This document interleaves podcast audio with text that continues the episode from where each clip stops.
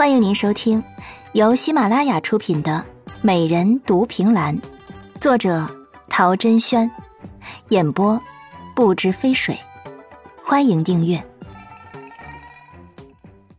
第十五集，七天后，白君安扛着一个大箱子从后门进了相府。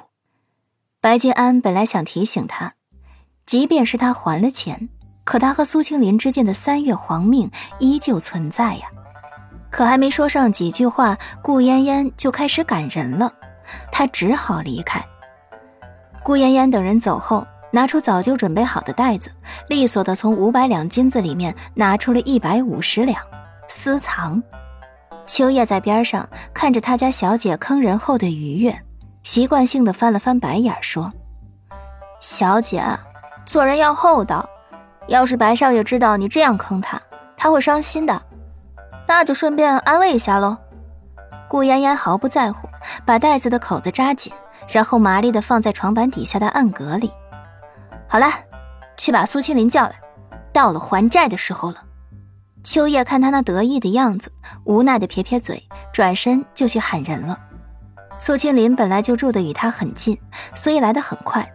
他一进去就看到放在中央的大箱子。箱盖被打开，里面的黄金金光闪闪的，十分惹眼。顾妍妍本来在喝茶，看到他进来，就换上了一副虚伪的笑脸，赶忙迎了上去。他指着一箱子金子，拿出两张欠条，开门见山地说：“我一共欠了你三百一十六两黄金，三两白银。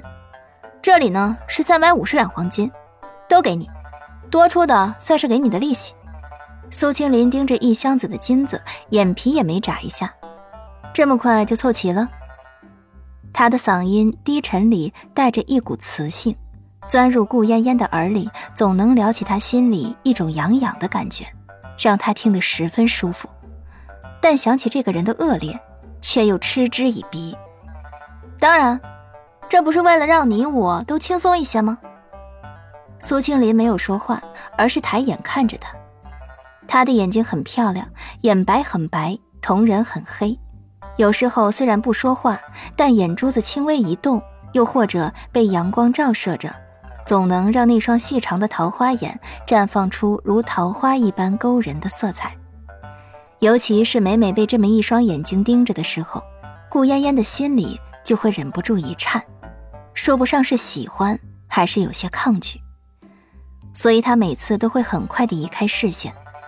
但这一次，苏青林的眼睛仿佛有一种魔力，在漂亮的色彩里，仿佛勾勒出一种异样的光彩，看得他的心里竟然有那么一些心虚和害怕。有有问题吗？他尴尬地打破两人之间的沉默。苏青林随即眼睑一垂，仿佛刹那间就藏下了眼底所有的情绪变化，徒留那爱钱的算计。那就。多谢顾大小姐了，哈，好说好说，那我叫人把金子给你送过去，不知道送哪里比较方便。他说的委婉，但就连一边的秋叶都听得出他是在借此感人。苏青林莞尔一笑，先搬去苏某的房间，今日苏某就会离开相府。本集也播讲完毕，亲爱的听众朋友，请您订阅关注。下集更精彩。